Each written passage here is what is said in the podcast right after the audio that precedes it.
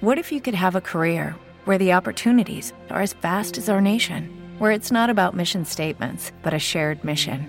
At U.S. Customs and Border Protection, we go beyond to protect more than borders from ship to shore, air to ground. Cities to local communities, CBP agents and officers are keeping people safe. Join U.S. Customs and Border Protection and go beyond for something far greater than yourself. Learn more at cbp.gov/careers.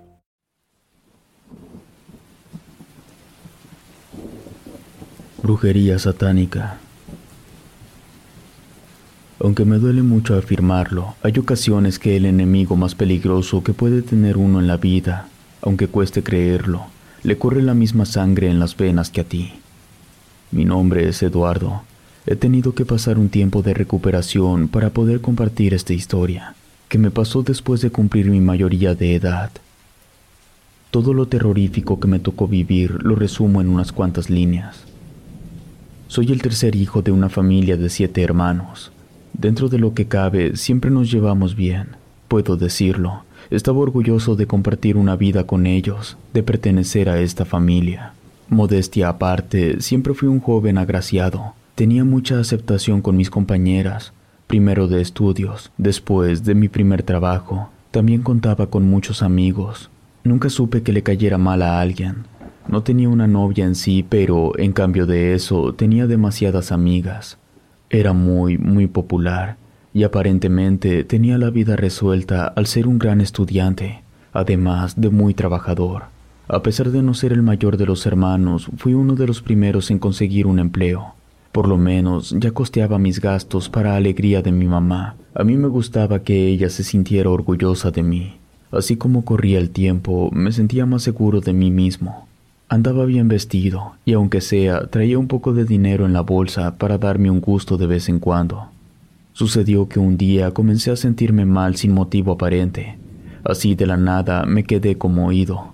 En ese momento me encontraba con unos amigos. Tuvieron que darme unas palmadas en la cara para que reaccionara, porque según ellos me desconecté por unos segundos. Esta fue la primera de muchas veces. En esta ocasión no pasó a mayores. Hasta hicieron bromas con lo sucedido. Yo no dije nada, pero seguía algo aturdido. Me sentía mareado y algunas cosas, e incluso algunos de ellos, mis propios amigos, se me hacían desconocidos. Cuando llegué a casa miraba borroso. Tomé algunas pastillas, principalmente para el mareo. En esa ocasión no quise cenar y me fui a dormir porque me seguía sintiendo raro. Cerré los ojos porque me punzaba la cabeza en una ocasión que los abrí, supe que algo extraño me estaba pasando. Me sentí como si estuviera en el aire. Miraba el techo más cerca de lo normal y no podía moverme. La puerta de mi cuarto estaba abierta. Por lo mismo, podía ver a mi familia sentada en la sala mirando la televisión. Así comprobé que no era un sueño. Apreté los ojos y ya no los abrí, aunque esa noche tuve sueños horribles. No recuerdo haber despertado alterado, ni mucho menos. A la mañana siguiente me levanté sintiéndome bien. No quise comentar nada porque estábamos acostumbrados a hacer bromas de todo. Miré a cada uno de mis hermanos para ver si se habían dado cuenta de lo que me había pasado, pero nadie dijo nada y así quedó. Ese día transcurrió normal. Fui temprano a la escuela. Por la tarde estuve en el trabajo pero en la noche me miré mal de nuevo. Me sentía tullido, con los nervios apretados. Un terrible desgano se apoderó de mí. Cancelé lo que iba a hacer y me acosté temprano, esperando que pronto pasara todo aquello. Esa noche la pasé temeroso. Algo me daba miedo, pero no sabía qué era. Cerraba los ojos y muchas imágenes horribles aparecían ante mí. Rápido los abría, pero con miedo de que todo aquello se volviera una terrible realidad. Recuerdo que esa noche no supe qué pasó. Estando sentado en la cama me di cuenta de pronto que ya era de día. No sé si me quedé dormido sentado o simplemente me perdí como ya me había pasado. Sudaba mucho, pero tenía frío.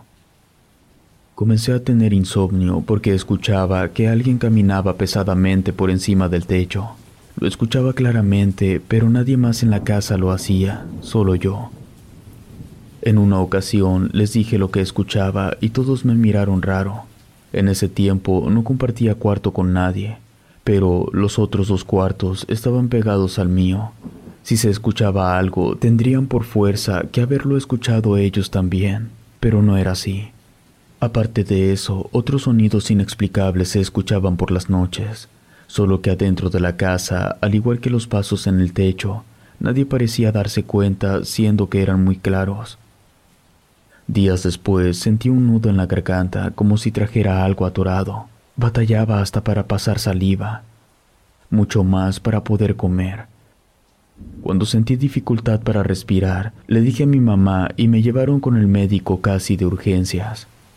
No pudimos explicar los síntomas que tenía. Le dije al doctor que algo, tal vez un hueso, se me había atorado en la garganta. Así me sentía. Me revisó sin encontrar nada raro. Nos dijo que pudieran ser las anginas. Solamente me recetó algunos medicamentos y nos retiramos sin estar convencidos de que era eso.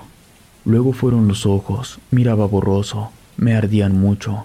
Por las mañanas, al salir para la escuela, batallaba para acostumbrarme al sol. Por eso me ponía unas gafas oscuras. Traté de hacer mi vida normal, pero todo a mi entorno cambió. Casi nadie me hablaba. Me volví callado, temeroso, distraído desinteresado de lo que antes me apasionaba. Yo mismo me desconocía. Salía a la calle descuidado en mi aseo personal. Bajaron mis calificaciones. Empecé a dar lástima. Literalmente, poco a poco, me iba apagando y todos lo podían ver. Entre ellos murmuraban que tenía una enfermedad terrible como cáncer, leucemia o cosas peores, porque mi deterioro era rápido y notable. Algunos me sacaban la vuelta pensando que era contagioso. De la propia escuela mandaron llamar a mi mamá. Pensaban que estaba consumiendo algún tipo de sustancia prohibida, pero mi mamá me conocía, sabía que nunca haría eso, dándome un voto de confianza abogando por mí. Si los médicos, que por cierto ya me habían revisado varios, no sabían lo que me estaba pasando, nosotros menos. Digo nosotros porque mi familia siempre se preocupó por mí. Tanto mi mamá como mis hermanos estaban al pendiente de todo lo que pasaba. Para no hacer la historia tan larga, tuve que dejar la universidad y el trabajo de medio tiempo que tenía, porque parecía un zombi por la calle, corriendo peligro de sufrir un accidente. No encontrando otro remedio, me refugié en mi casa, más triste aún en mi cuarto, donde casi no salía. Por la ventana empecé a mirar pasar el tiempo. Pasé por médicos especialistas e incluso psicólogos, pero nada. No mostraba una patología común, mucho menos conocida, para poder diagnosticar alguna enfermedad y así atenderme. Meses después no soportaba verme al espejo. Estaba en los huesos. No quedaba nada de mí. No, al menos de lo que había sido poco tiempo atrás. Había ocasiones que se pasaba el día sin que mis hermanos me dieran una vuelta. Me sentía olvidado, Comencé a pensar en la posibilidad de la muerte. Tal vez eso era lo mejor. Quizá tenía lagunas mentales, pero cuando recordaba ya habían pasado los días sin darme cuenta, sin saber lo que sucedía a mi alrededor, pero además sin importarme. En ocasiones tenía pesadillas extrañas donde me miraba comiendo murciélagos o sapos. También me soñaba ahogándome en un líquido negro y espeso. Eso me hacía gritar por las noches. Aunque solo eran sueños, pesadillas, me ponían muy mal. Estaba tan débil que ya no podía levantarme de la cama sin la ayuda de uno de mis hermanos. Una tarde, pensando que mi final estaba próximo, alguien desconocido para mí entró a mi cuarto. Era una señora ya mayor. Ni siquiera pude levantarme para preguntar quién era. Aquella mujer fue y me tocó la frente. Le escuché decir, no tengas miedo. Algo me puso en el cuello me tapó con una cobija y se retiró. En la parte de la frente donde me había tocado me quedó una sensación rara pero de alivio. Después me vino un ardor insoportable, seguido de un asco horrible que muy apenas pude soportar. Como era común que tuviera alucinaciones, pensé que era una de ellas. Pero horas después, o quizá días, apareció de nuevo esa mujer, pero ahora acompañada de mi mamá. Sus ojos tenían un brillo extraño, Algo en mí hacía que rechazara su presencia, pero no tenía las fuerzas suficientes para decirle que me dejara en paz. Al verla frente a mí quería escupirla. Me llené de rabia, pero nada podía hacer en su contra. No entendía por qué, pero no podía sostenerle esa mirada tan pesada que tenía. Cuando me di cuenta, ya estaba a mi lado, hablándome como si me conociera. Puso sus manos en mi estómago y apretó con fuerza. Grité como nunca lo había hecho. Fue como si hubiera liberado algo maligno. Un olor repugnante invadió todo el cuarto. No terminaba de recuperarme y puso sus manos en mi cabeza. En eso entraron dos de mis hermanos para ordenar que me dejara en paz, porque me estaba lastimando. Mi mamá intentó explicarles que lo único que quería era ayudarme, pero mientras uno de mis hermanos alegaba con mi mamá, el otro sacó a la mujer casi a la fuerza de la casa. Escuché que les decían a las dos que me dejaran morir en paz. Esa noche fue terrible. Sentía piquetes por todo el cuerpo, tan fuertes que pensé que era mi muerte. Entre mis alucinaciones miraba siluetas en forma de sapos a mi alrededor que me picaban con alfileres enormes. Escuchaba algunas voces que me gritaban que ya me muriera, que no luchara más porque era mucho el sufrimiento por el que estaba pasando. Después me daban los piquetes más fuertes. Quizás sufría de pesadillas, pero el dolor sí que era de verdad, sobre todo en la boca. Por las heridas que me hacían me salía sangre, pero no de color normal. La miraba totalmente negra y me ardía cuando me escurría por la piel, como si fuera una especie de ácido. Toda la noche fui torturado sin comprender por qué. Al día siguiente no podía hablar, la quijada se me había trabado y permanecí completamente adolorido. No sé cómo le haría a mi mamá, pero regresó de nuevo con aquella mujer, quien actuaba deprisa, tal vez para que mis hermanos no se enteraran. Me llenó con sal por todo el cuerpo mientras murmuraba muchas cosas. Encendió un cigarro y me echó humo en los ojos y por los oídos. Me dio algunos masajes en las quijadas. Luego de unos minutos, así como llegó, salió deprisa tratando de no hacer ruido. Esa noche por primera vez dormí bien. No sentí aquella pesadez. No tuve pesadillas ni escuché nada que me pusiera inquieto. Al día siguiente amanecí un poco mejor. Supe que esa mujer me estaba ayudando. Cuando terminó el día regresó esa señora. Igual que la vez anterior actuó deprisa. Esta vez también me hizo una barrida, pero no supe con qué. Puso algo debajo de mi cama. De igual manera lo hizo debajo de mi almohada. Me di cuenta que, con eso, empecé a sentirme despierto. No me daba tiempo ni fuerzas para agradecer lo que estaba haciendo por mí. Por lo menos ya me había regresado un poco de conciencia. Por eso noté que pasaban cosas raras. Dos de mis hermanos eran los que siempre me llevaban el agua que tomaba, porque era lo único que toleraba, pero intercambiaban miradas de manera extraña. Quitaban las cosas que me dejaba aquella mujer y me ponían marcas en el cuerpo. Al darme cuenta de eso, les oculté mi mejoría. Me llenaba de vergüenza y de miedo pensar que eran ellos los que me estaban haciendo un mal, porque no había motivos para ello. Nunca habíamos tenido un problema fuerte. Además, eran sangre de mi sangre. La siguiente vez que se presentó la mujer a verme, ya podía hablar un poco. Le pregunté qué era lo que me estaba pasando. Volteó a ver a mi mamá, quien le hizo una seña de manera positiva para que me respondiera. Te están trabajando. Tienes un embrujo negro muy difícil de retirar. Quizá palo mayombe, santería o las dos juntas. Pero soy una bruja maestra y te voy a liberar, me dijo con voz muy segura. Volteó a ver a mi mamá, quien le hizo una seña de manera positiva para que me respondiera. Me preguntó si miraba al diablo en mis sueños o se me aparecía por las noches. Le dije que no porque hasta ese momento miraba cosas extrañas, pero nada parecido al diablo. Ayúdame, me decía. Lucha, no te dejes vencer. Desconfía de todos, no tomes cualquier cosa que te den. Me dio una especie de amuleto para que lo escondiera entre mis ropas y así lo hice. Le pidió a mi mamá que hiciera limpieza en el cuarto y que buscara un indicio de brujería escondido entre los colchones, entre las paredes o en algún pozo. Algo está aquí y no me deja avanzar, dijo. Aún con el desagrado de mis hermanos y bajo su dura mirada, mi mamá limpió. Buscó minuciosamente por todo el cuarto sin encontrar nada. Por mi parte, como podía, evitaba tomar lo que ellos me daban. Días después, por petición de la bruja, mi mamá buscó que hubiera algo enterrado en nuestro patio, pero el resultado inexplicablemente fue el mismo. No había nada. Por último, le pidió a uno de mis hermanos menores que revisaran el techo. Ahí, a simple vista, estaban tres sapos muertos. Sin tocarlos con las manos, los bajaron y los escondieron para que los mirara la señora. Cuando los revisó la bruja, nos mostró que un sapo tenía la boca cosida con hilo negro. Apenas con unos días de muerto, otro estaba lleno de alfileres, sobre todo en la cabeza, y el último que ya estaba seco, aparentemente no tenía nada, pero al revisarlo, tenía un papel atorado en la garganta. En él estaba escrito mi nombre. Al darnos cuenta de eso, no pude aguantar vomitarme de coraje, o tal vez de miedo.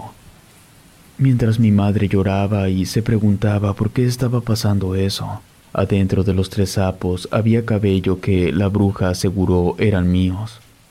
Uno de ellos tenía un líquido negro. Nos explicó que así estaban echando a perder mi sangre. Son tres hombres los que te están embrujando. Si no te imaginas quién, yo te puedo dar los nombres. Solamente moví la cabeza para decir que no. Todavía no estás liberado, me dijo, porque te atiendo un embrujo y surge otro. No hay duda, te quieren matar. Estoy seguro que mi mamá ya lo sabía, la bruja lo sabía, también yo.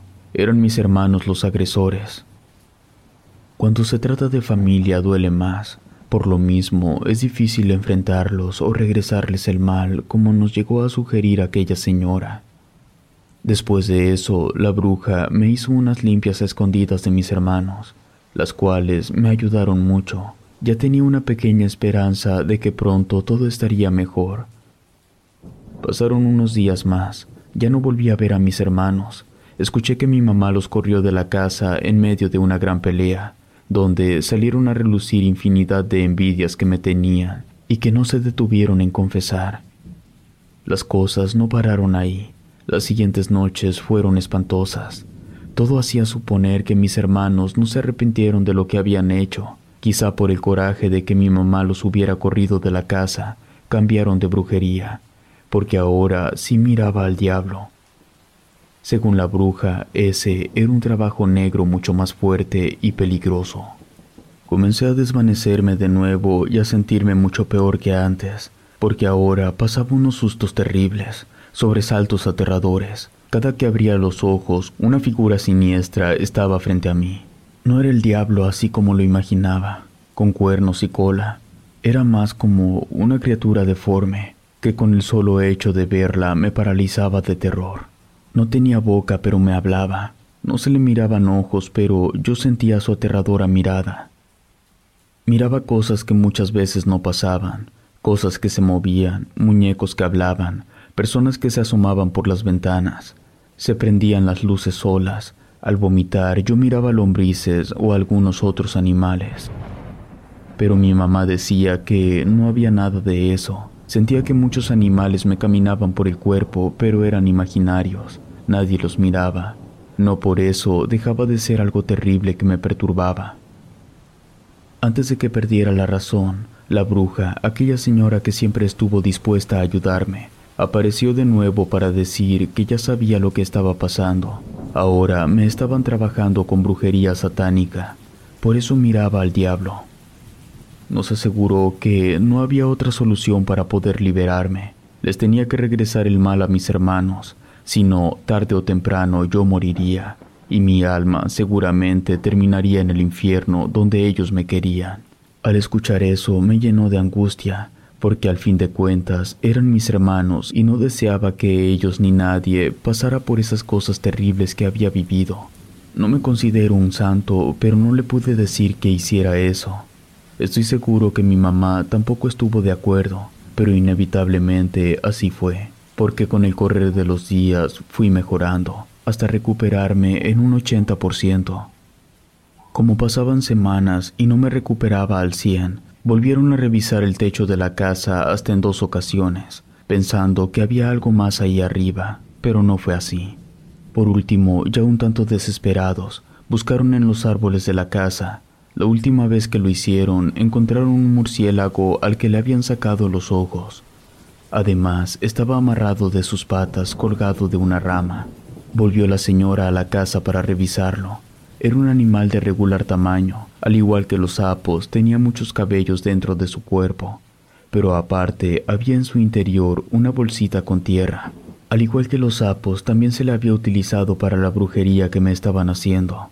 La señora se deshizo de él esperando que fuera todo. Pareciera increíble, pero todo a partir de ahí fue mejor.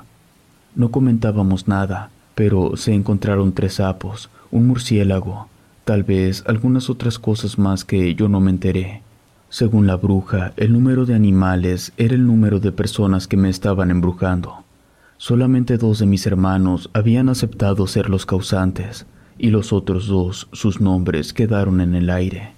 No me consta, pero supongo que mi mamá tendría una plática muy seria con el resto de mis hermanos, porque todos los demás siguieron viviendo con nosotros.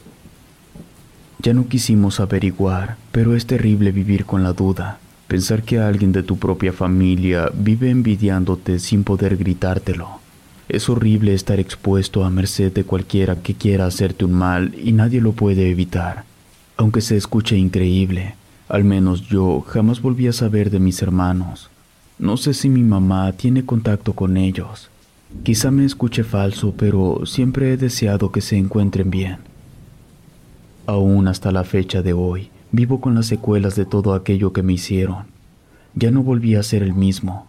Mentiría si dijera que soy aquel chico popular rodeado de amigos y amigas, porque no es así. Ya no retomé la escuela. Hace apenas un año empecé a trabajar. Vivo un tanto temeroso. Cualquier sombra me asusta. El más mínimo ruido me pone en alerta.